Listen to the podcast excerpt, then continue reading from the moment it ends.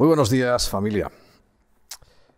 Ante situaciones excepcionales, pues soluciones también excepcionales. Así que en lugar de estar disfrutando de ese hermoso lugar, de que ya hace bastantes años que estamos haciéndolo, pues ahora nos vemos aquí, confinados en un campo, que esto parece el campo de Marte o algo así, todo tan oscuro y demás. Y quisiera, eh, de todas maneras, necesitamos tener un contacto. Lo virtual, evidentemente, tiene su importancia. Yo estaba esperando que la realidad aumentada me aumentara un, también de tamaño, pero veo que no va a ser así. Así que eh, nos conformamos con poder vernos, saludarnos, mandaros un afectuoso abrazo, tanto mío como de Emma, esperando que lo tengamos en alguna oportunidad y si no, en el cielo. Porque tal y como van las cosas, nunca sabremos eh, cuál es el resultado final.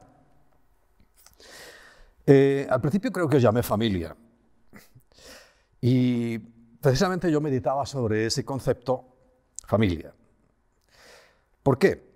Porque para ser familia necesitaríamos tener alguna clase de parentesco o cuando nos referimos a la fe, el parentesco viene por el área espiritual. ¿No es así? Y normalmente somos hermanos. Ahora bien, hay muchas confusiones en cuanto a ese término y primero quiero aclarar que no se es hermano en la fe, como algunos tienen por costumbre decir hermano para aquí, hermano para allá, pues porque estemos en la misma familia en la fe, hablo de la tierra, no somos hermanos porque vengamos a la misma iglesia, eh, no somos hermanos por haber nacido en este planeta. Y lo aclaro porque es que hay mucha gente que todavía confunde qué es un hijo de Dios, que cree que todo el mundo es hijo de Dios. Yo creo que Dios estaría encantado, si así fuera, sobre todo Jesucristo, porque se hubiera evitado tener que venir a la tierra, morir por nuestros pecados, sufrir de una manera eh, eh, inaudita, incomprensible, para que nuestros pecados fueran perdonados. Si ya fuéramos hermanos, pues todo eso se hubiera evitado y listos. Simplemente nos portamos bien, eh, no hacemos atracos a mano armada, no matamos a nadie y ya, al cielo directamente. Creo que Jesús lo hubiera agradecido mucho. Pero se es hermano porque nos hemos unido por la fe en Jesucristo. Precisamente en esa obra que para Él fue un castigo muy grande, pero que para nosotros es el beneficio máximo que podemos recibir. El acto más cruel, vil y miserable que cometió la humanidad, solamente detrás de ello viene el aborto, cuando se mata a un ser inocente, imposible, imposible de que se pueda defender, Pero el matar a Cristo fue un acto repugnante, fue un, acto vil, miserable, pero lo que no sabía Satanás y todas sus huestes es que se, iba a convertir finalmente en el beneficio más importante que toda la humanidad ha recibido. Y es a través de él que sí somos familia. Por eso a mí me encanta y siempre procuro que estemos seguros de que somos familia que estemos muy seguros de que pertenecemos a la familia, ya no en la fe, porque a veces suena como un término hasta casi mafioso, de aquí, familia en la fe, no, familia de Dios, hijos de Dios, porque recuerda que la Biblia dice claramente que es una potestad recibida por causa de Jesucristo, por lo que Él hizo. Y potestad recibida es que no éramos hijos de Dios. O sea que aclárate, porque es que además estamos en un tiempo que como no tengas eso claro, y, no la aclares ya, pues puede que nos pille con el paso cambiado, llegue el momento más esperado y próximo que va a llegar, que es el arrebatamiento, y te encuentres hablando de hermanos, pero ya tus hermanos o los hermanos que creías no estarán, no estaremos aquí, ¿verdad que no? Por tanto, eh, el asegurarnos de que somos hijos de Dios nunca, nunca estará mal. Y precisamente hoy quiero eh, dar unas, características como un resultado que trae el hecho de ser hijo de Dios. El hecho de que hayamos recibido mediante un acto que yo siempre admiro. Yo cada vez que, lo leo, digo, Señor, qué maravilla que allá en el cielo los notarios celestiales, eh, eh, sobre todo el juez celestial, que es nuestro Padre, haya determinado que hemos sido justificados, hechos justos. Pero no significa que lo seamos, sino que hemos sido hechos justos. Hay una declaración en el cielo donde dice que tú, que yo, que todos los que somos verdaderamente hermanos por la sangre de Cristo, hemos sido declarados justos. Ahora, no nos portamos como tales. Eso es cierto. Por eso dice el apóstol Juan que el que diga que no peca miente, se engaña a sí mismo y pretende engañar a Dios, porque todos nos equivocamos. El errar, que es el pecado, es de humanos, dice, no, y el errar es nuestra condición y constantemente nos equivocamos, muchas veces. Dice que si alguno no peca, especialmente con la lengua, con la boca, pues eh, vamos, eh, sería una maravilla. Pero lo cierto es que nosotros cada uno tenemos nuestros eh, errores. Ahora, ese hecho de que hayamos sido justificados, que hayamos sido declarados justos, claro que tiene una repercusión evidente y notoria en nuestras vidas. Y son cosas que uno debe tener bien claras. Y hoy voy a hablarte de al menos siete cosas que según el, apóstol Pablo en la carta a los romanos, en el capítulo 4, nos dice que ocurren en nuestras vidas. Mientras lo buscas, toma un poquito de café.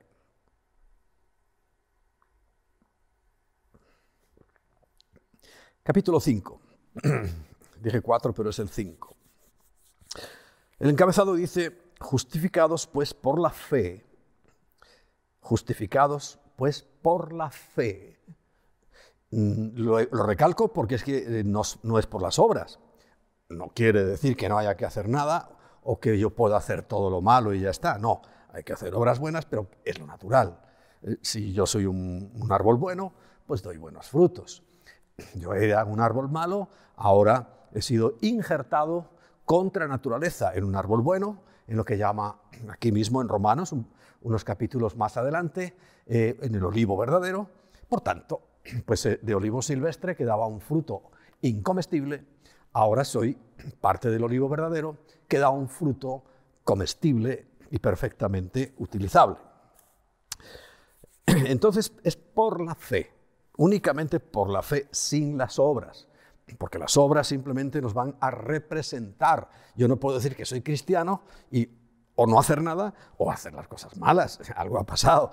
Tendríamos que empezar a volver a decir, ¿de verdad somos hermanos? ¿De verdad tienes a Cristo en tu corazón? Por eso es tan importante, porque mm, sí dice la Biblia, que por sus frutos nos conocerán, por los frutos que nosotros, cada uno de nosotros estemos dando. Pero quiero examinar qué cosas ocurren cuando hemos sido justificados, cuando hemos creído en Cristo eh, por la fe en lo que Él hizo, hemos reconocido nuestra necesidad, porque, ojo, eh, la necesidad ahora todo el mundo la reconoce. En esta situación donde no sabes si vas a volver a trabajar, dónde vas a trabajar, qué va a pasar mañana, hay mucha gente que enseguida se vuelve aparentemente cristiana. Pero no, no es, no la necesidad. Eh, ante un vuelo que se está cayendo, casi todo el mundo es cristiano. Pero además de eso, tiene que haber un reconocimiento de nuestros pecados, de nuestras faltas, y a la vez un arrepentimiento genuino, decir, Señor, reconozco que he hecho las cosas mal. Reconozco que solo tú puedes hacer que cambie mi vida. Reconozco que tu obra en la cruz fue tan maravillosa que en realidad el que tenía que haber sido colgado de esa cruz era yo, pero fuiste tú. Entonces sí, porque no es solamente decir, ah, ahora Señor, socórreme. Bien, es posible que te socorra porque Dios es muy bueno y muy misericordioso, pero sin arrepentimiento nada de eso tiene ningún fundamento. Bueno, volvamos. ¿Qué es lo primero que nosotros vamos a, recibir o eh, es una realidad en nuestra vida? Justificados pues por la fe tenemos primero paz para con Dios. Esto es lo más importante, ¿no? Paz para con Dios quiere decir que eh, hemos arreglado el asunto que había, el asunto del pecado, el asunto que nos separó. Porque el pecado, sobre todo, es un estado de separación. Yo, al estar separado de Dios, eh, hago cosas inconvenientes, hago cosas inconsecuentes, hago cosas malas. Entonces, eh, paz para con Dios. Eso lo tienes que tener bien claro. Por eso, cuando nos acercamos a Dios, dice, tenemos que, tiene que ser confiadamente, porque ya hemos arreglado el asunto. Y Dios no es un hombre para que se arrepienta, ni es hijo de hombre para que se eche atrás de lo que él ha decidido. Eso es lo primero que tienes, paz para con Dios, que lo sepas. Pero siempre por medio de nuestro Señor Jesucristo. Por quien también tenemos la segunda cosa, ¿qué tenemos? Entrada por la fe a esta gracia. Entramos en un mundo nuevo, el mundo de la gracia. Por eso decía que las obras ahora no van a justificarme, simplemente van a identificarme como lo que soy, pero nunca a justificarme, porque he entrado en la gracia. Entonces, en la gracia es donde el Señor, de alguna manera, eh, nos ha perdonado todo, aunque haya sido muy, muy malo, nos ha restaurado y nos está restaurando, santificando y preparando para una nueva etapa, una etapa totalmente distinta y totalmente eh, gloriosa para Él ¿no? y para nosotros. Pero todo recuerda siempre es por Cristo. Y una vez que hemos entrado en esa gracia, dice, en la cual estamos firmes, o sea, nunca dudes de la gracia. Y además, dice, y nos gloriamos, y el gloriarnos, que es como una oportunidad que Dios nos da de decir, bueno, siéntete eh, satisfecho en tu fuero interno, porque no presumir no lo veo muy santo. el, alardear de las cosas, ni aún de la salvación, porque recuerda, había un hombre que alardeaba de su salvación, dice, yo no soy como ese publicano. Yo sí, porque yo hago esto, esto y, lo demás allá. Nunca debemos alardear públicamente, pero sí saber que hay una gloria que nosotros sentimos dentro de nosotros y que la divido en dos partes. Primero dice, nos gloriamos en la esperanza de la gloria de Dios. Quiere decir que entramos en un mundo de esperanza. Justamente lo que hoy falta hay mucho. Hay mucha gente desesperanzada. Hay mucha gente que no sabe dónde, qué hacer. Hay mucha gente que, ahora, por ejemplo, en España acabamos de, de, prorrogar 15 días más. Pero es que la noticia de, ahora es que quieren prorrogar ya un mes completo más. O sea, ¿hasta cuándo? ¿Hasta dónde vamos a llegar? ¿no? si no fuera porque estamos firmes en Cristo, pues yo entiendo a la gente que tiene que estar, pues que se sube por las paredes. Es que eh, se están acabando los recursos se está acabando la paciencia, están haciendo, habiendo cambios incluso en, su, esto, físicamente eh, y, en, su estructura interior, ¿no? porque es que esto, yo, esto no, el hombre no está hecho para estar ahí esperando y esperando a que pase un virus, que a lo mejor ya existe. Bien, entonces nos gloriamos en la esperanza de la gloria de Dios y dice, y no solo en eso, sino también nos gloriamos en las tribulaciones. Por eso, aunque estemos ahora mismo en un momento, no es la gran tribulación, ni mucho menos. Olvídate de eso, nosotros no la vamos a ver. Si eres hermano, de verdad, no la vas a ver. Porque justamente cuando el Señor se lleve a su iglesia, a su esposa, a su cuerpo, eh, no lo va a dejar aquí para que lo maltrate el anticristo, sino que nos vamos cabeza y cuerpo al cielo, la cabeza es Cristo, nosotros el cuerpo, y desde allí disfrutaremos no de lo que esté pasando aquí, porque ni siquiera lo veremos, sino disfrutaremos de, algo que se llaman las bodas del Cordero. Pero bien, pero eh, aún en esta leve tribulación, que es apenas el comienzo, dice, pues también nos gloriamos, porque eh, dice que la tribulación, dice sabiendo que la tribulación produce paciencia. Oh, yo admiro a la gente que, que, por ejemplo, Emma ha estado cincuenta y pico de días hasta que salió por primera vez. Yo no, yo me he escapado casi todos. Pero ella estaba cincuenta y pico días. Digo, oh, a ella sí que se le ha formado mucho la paciencia. Y la paciencia prueba, porque es una prueba de, paciencia y lo estamos viviendo ahora. Y la prueba vuelve otra vez a la esperanza. Porque lo que esperamos, eh, dice, no avergüenza, versículo 5, porque es la venida de Cristo, es el que Él nos recoja. Y por una razón, que sería eh, el cuarto punto, la cuarta cosa. Dice, porque el amor de Dios. El amor de Dios es el mayor beneficio. Ama a toda la humanidad. Eso quiero aclarártelo, porque dice que de tal manera ama al mundo que dio a su Hijo Jesucristo para que nadie se perdiera. ¿no?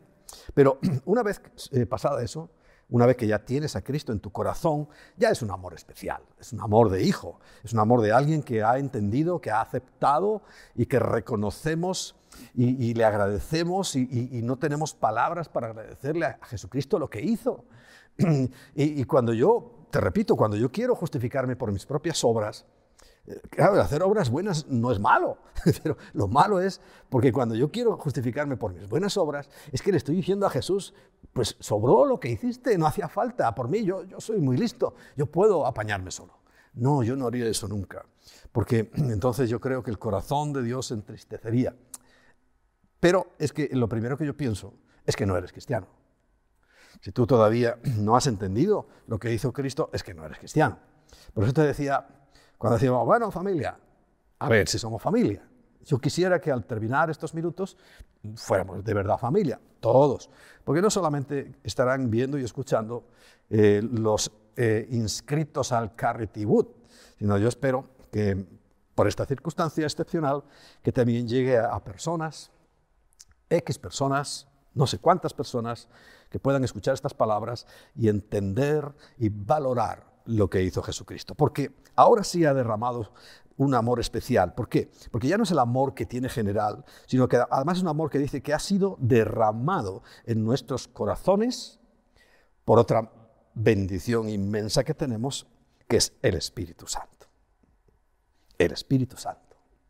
Ese sería el quinto punto, por el orden de lectura, ¿eh? no por importancia, porque este es el más importante. Cuando yo recibo el Espíritu Santo, recibo la vida de Dios, recibo la vida de Cristo. Cuando alguien te dice, recibe a Cristo, tienes que recibir el Espíritu Santo. Porque Cristo es un ser tangible, o sea, que lo puedes tocar, que se ve y, no cabe dentro de ti. Entre otras cosas porque es mucho más grande. Pero es el Espíritu Santo el que, que recibimos. Entonces, Él es el que derrama el Espíritu Santo que nos fue dado ese es el regalo más precioso y más maravilloso y más extraordinario, la presencia del Espíritu Santo, porque Él lo cambia todo. Recuerda, Él cambió el, mundo. El mundo estaba en caos, estaba en desorden, como nuestras vidas, por lo menos la mía. ¿eh?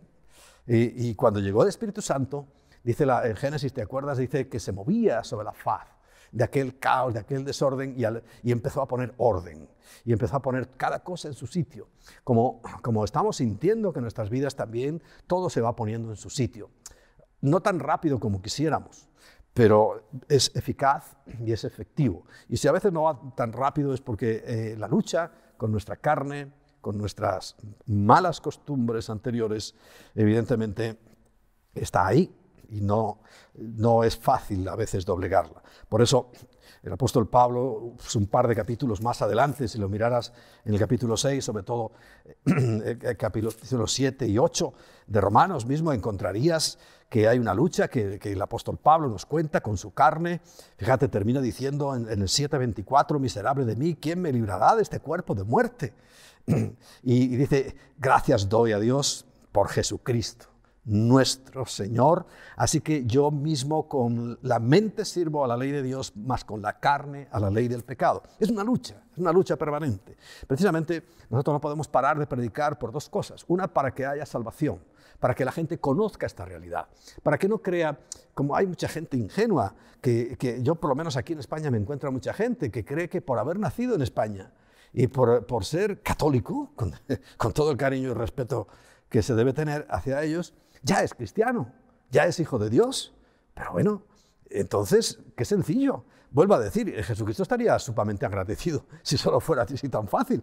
Nos hubiera hecho nacer a todos en España y ya estaba arreglado el asunto. ya no tenía que haber venido a morir. Pero si vino a morir, créeme, es porque hay un conflicto muy fuerte, muy serio en nuestras vidas, en nuestros corazones, que es una batalla continua y completa. Pero nos ha sido dado el Espíritu Santo. Y dice el versículo 6 que por Cristo, porque Cristo, dice, cuando aún éramos débiles, dice, a su tiempo murió por los impíos. Y lo aclara. el versículo 7, ciertamente eh, apenas morirá alguno por un justo. Sí, hemos conocido valientes, ¿no? Gente que da su vida por una causa noble. Hay gente que se va a hacer misión, por ejemplo, a sitios donde, donde van a, perder la vida, ¿no? Por una causa justa, eh, por algo noble.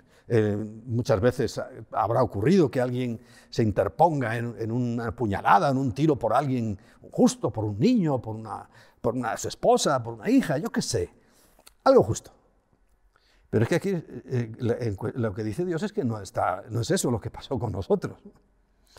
Dice, pudiera que alguno osara morir por el bueno. Dice, más Dios muestra su amor para con nosotros en que siendo aún pecadores, o sea, haciendo lo malo, acuérdate de lo que hacías, acuérdate de las canalladas que hiciste, acuérdate de las barbaridades que hiciste, siendo malo, no eras una causa justa para dar tu vida eh, eh, por, un noble, por un niño, no. Cristo la dio por nosotros. Y dice, Cristo murió por nosotros. Pero claro, cuando yo valoro eso, cuando aprendemos a valorar eso, fíjate, el versículo 9 dice, pues mucho más, estando ya justificados por su sangre. No, Mira, a veces la sangre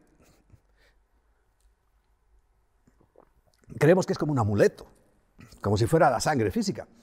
Conozco una, no, es una iglesia realmente, eh, pero que yo estuve allí observando lo que hacían, estuve en dos reuniones, eh, días laborables por la mañana, allí me metí, y resulta que vendían unas bolsitas, imagínate así, de este tamaño, una bolsita de estas de tipo zip, y dentro un algodoncito rojo.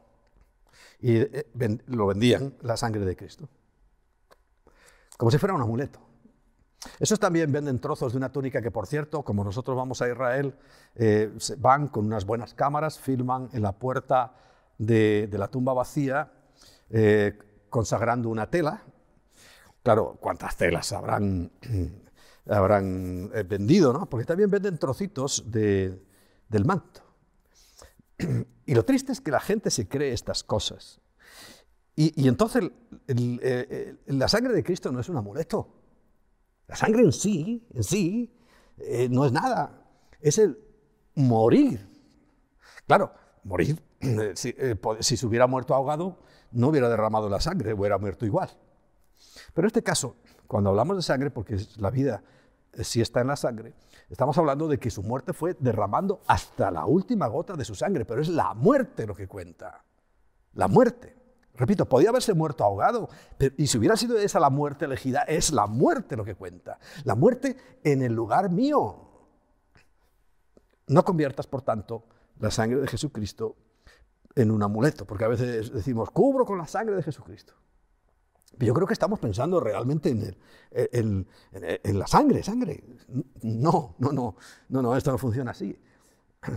Es la muerte de Jesucristo. El hecho de que muriera por nuestros pecados es lo que cuenta, es lo único que vale, es lo único que tenemos y podemos valorar por derramamiento de sangre porque es que estaba establecido así y lo normal es una muerte por derramamiento de sangre. Es más, ya sabes que cuando un animal incluso no muere derramando su sangre, está prohibido comerlo.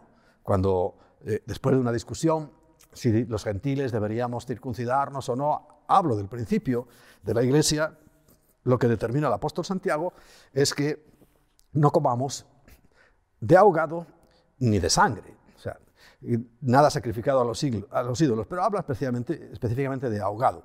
Y si lo miras científicamente, eh, en, la, sangre están todas las contaminaciones posibles, entonces si tú te la comes, a lo mejor estamos comiendo algo que, nos perjudica. Pero bueno, lo importante es eso, que entendamos que hemos sido justificados por su muerte. Figurativamente eh, dice por su sangre, pero es por el, derramamiento de su sangre. ¿no? Pero dice que eh, el versículo, volvamos, dice, mucho más estando ya justificados por su sangre, recuerda, por la muerte, dice, por él, por Cristo, seremos salvos de la ira. Salvos, en primer lugar, es un término general, porque hay mucha gente, la que se esté muriendo hoy, los que se murieron de este instante para atrás, eh, simplemente son muertos. Pero como el mensaje también está dirigido a personas que posiblemente las posibilidades que tenemos de estar vivos cuando llegue el momento del, arrebatamiento son muy grandes, pero muy grandes, enormes, pues entonces también somos salvos de la ira. Ira. ¿Qué significa ira? Pues el tiempo en el cual, cuando nosotros hayamos sido recogidos como cuerpo de Cristo, repito, junto a la cabeza, juntos en el cielo, eh, empiecen a desatarse los sellos y empiecen a ocurrir sobre la tierra cosas que el mismo Señor que las vio dijo, no las puedo contar. Pero son cosas que no han ocurrido nunca ni ocurrirán jamás. Pero sí van a ocurrir ahora. Y todo, recuerda, es a causa del pecado. Todo es a causa de haber negado el derramamiento de la vida, vamos a llamarle así, de Cristo por cada uno de nosotros y haberlo rechazado. Ese es el grave problema que tenemos los hombres. Por eso no tendremos ni paz con Dios, ni tenemos ninguna esperanza, ni tenemos la presencia del Espíritu Santo, ni tenemos el amor de Dios, ni tenemos nada de nada sin Él. Porque vuelve a insistir el versículo 10, porque si siendo enemigos fuimos reconciliados, sería la séptima cosa. La sexta, eh, salvos. Y la séptima cosa, para los que les gusta tomar nota, pero toma nota en un papel y toma nota aquí en tu cabecita, y sobre todo en tu corazón, dice, eh, mucho más estando ya reconciliados, vuelve a decir, seremos salvos, pero por su vida. ¿Lo entiendes? Es que está escrito aquí. Por eso es un error tomar la sangre como un amuleto. Fue por su vida realmente. Yo sustituiría la Biblia cada vez que habla de sangre por su vida. Su vida, la entrega de su vida. Mu- Muriera como muriera. En aquel tiempo fue la cruz, pero era una cosa de los romanos. Si hoy no se crucifica, pero también se muere. Si hubiera venido hoy el Señor, moriría de otra manera. Pero lo que cuenta es su muerte. Y le llamamos la cruz. Claro, algunos dicen en la cruz, pero es que la cruz no existía antes. Nadie moría en la cruz, solo cuando llegaron los romanos. Porque en realidad es la muerte, muerte de- del Señor. Que le llamamos románticamente la cruz, que le llamamos la sangre, pero es la muerte. Dice, seremos salvos por su vida, por la vida que Él entregó. Y dice, y no solo eso, sino que también nos gloriamos en Dios por el Señor nuestro Jesucristo. Esto, esto es lo que uno debe meditar constantemente y decirle, Señor, lo que tú hiciste es tan impresionante que es que yo no lo alcanzo a comprender. Hay gente que lo ha expresado, ¿no? que siente que realmente le cuesta mucho comprender toda esta realidad eh, espiritual y, no entienden cómo pudo alguien hacer algo, sobre todo cuando tú reconoces quién eres. Porque el problema que estamos teniendo es que mucha gente no está reconociendo quién es, se creen buenos. Eh, muchas gentes, muchas personas le preguntan, no, yo soy bueno, pues porque lo dije al principio, ¿no? Porque no han cometido ningún atraco a mano armada a alguna entidad importante o, o porque todavía no han asesinado a nadie. Aunque dice la Biblia que con su boca lo pueden asesinar. Pero la cuestión es esta.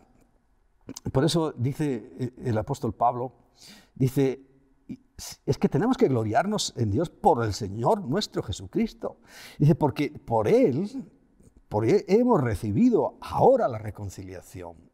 Y la reconciliación viene cuando alguien está peleado con otro. La reconciliación viene cuando ha habido una separación, un estado de separación, un estado en el cual mm, se encuentra toda, toda, absolutamente toda la humanidad. Porque aclara el versículo 12. ¿Por qué? Dice, por- porque el pecado entró en el mundo por un hombre. Y por el pecado la muerte. Así la muerte pasó a todos los hombres. Por cuanto todos pecaron. Y dirás, ay, es que los niños inocentes también. Es que el pecado lo confundimos. Creemos que pecar es solamente acciones malas. No, pecar, el pecado es un estado de separación de Dios. Y si ese niño, que te puedo asegurar, Dios tiene misericordia de, ellos, pero cuando ese niño crece, si no crece en un lugar adecuado, como espero que nuestros niños estén siendo bien educados, para que tengan la oportunidad ellos, en el momento que la conciencia de, la existencia, porque cuando determina uno, un niño, pues es, que es una, uno llega a un momento que es consciente de sí mismo, que es consciente de lo que le rodea, pues eh, eh, nosotros dirigimos, tenemos que dirigir a estos niños para que cuando llegue ese momento de conciencia, que se den cuenta de lo que hay alrededor, cuando, cuando ya empiezan a tomar decisiones por sí mismos y que vemos que las toman a veces, pero, pero mal, mal, mal, porque no los hemos dirigido, entonces ellos puedan también apreciar y decir, eh, yo tengo que encontrarme con Dios. Es una maravilla ver a otros niños porque realmente de la boca de los niños y de los que maman dice, fundaste la fortaleza, ¿no? niños que, reconocen a Dios. Yo, por ejemplo, tengo un, afán que me encanta. Yo miro los lunes o martes a ver qué, qué, cómo ha hecho el resumen de mi predicación una, una de, de mis seguidoras más importantes, Miranda.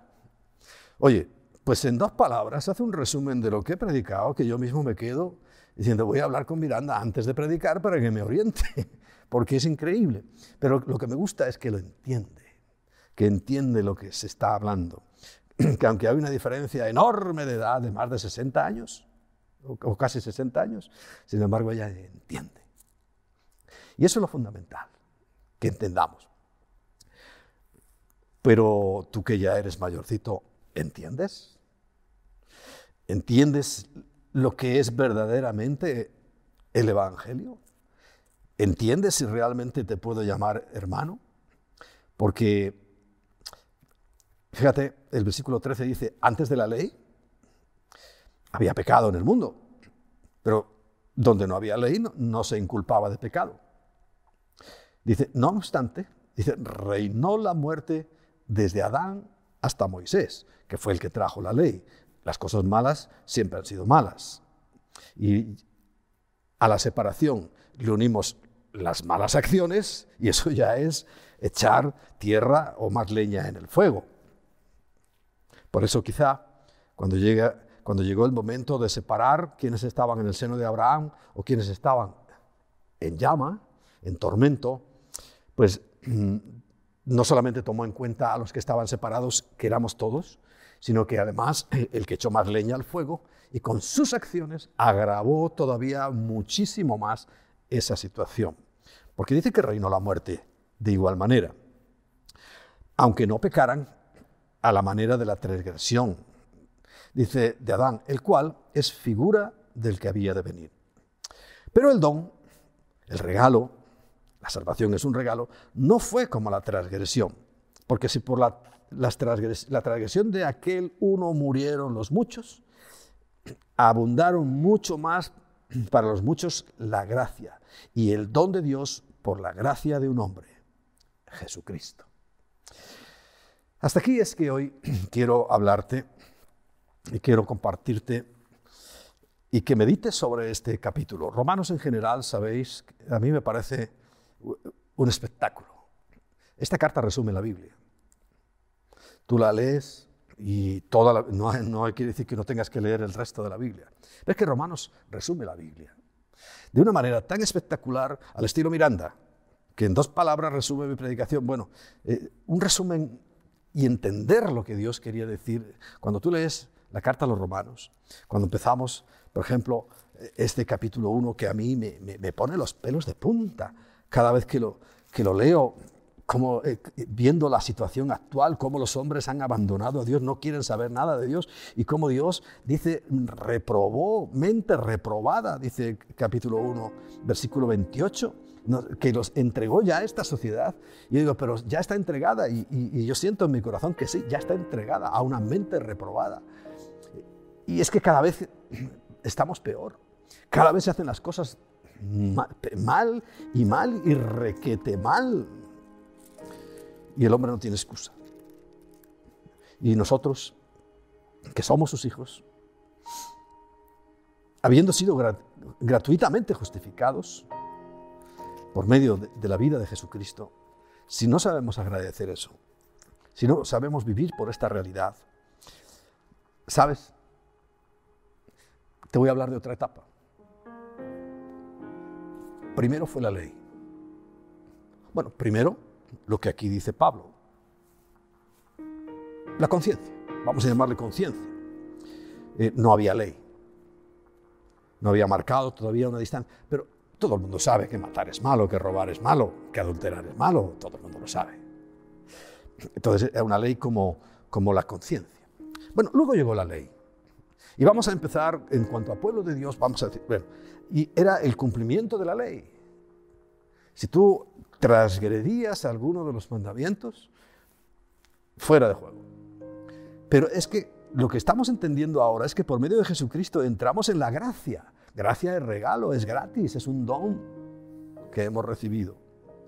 Pero estamos a punto de terminar. Y solamente es por la fe, por la gracia y por la fe en lo que hizo Jesucristo. No hay otra posibilidad de salvación. Pero te advierto algo. Está muy cerca un tiempo donde no solamente habrá que creer en Jesucristo, sino guardar estrictamente la ley. Así como ahora cuando nos equivocamos, cuando transgredimos la ley, para que nos entendamos. La misericordia y la gracia de Dios, en cuanto le pedimos perdón, Él inmediatamente nos, perdona y nos restaura.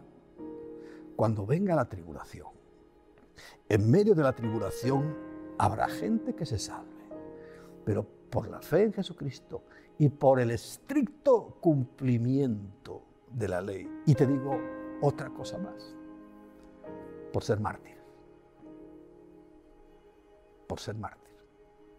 Hubo muchos mártires al principio, mucha gente que mataron por su fe. Y al final no son muchos, son todos.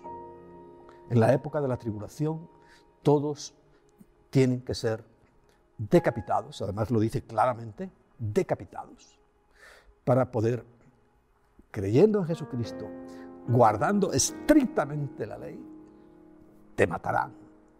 Y entonces nos veremos. Pero yo creo que estamos a tiempo todavía. Estamos aquí ahora, en la tierra. Estamos en el tiempo de la gracia. Estamos en el tiempo en el cual Dios decidió justificarnos. Dios lo decidió y punto. Y nadie tiene que objetar nada a eso. Pero recuerda que es una decisión de Dios. Y justificados pues por la fe.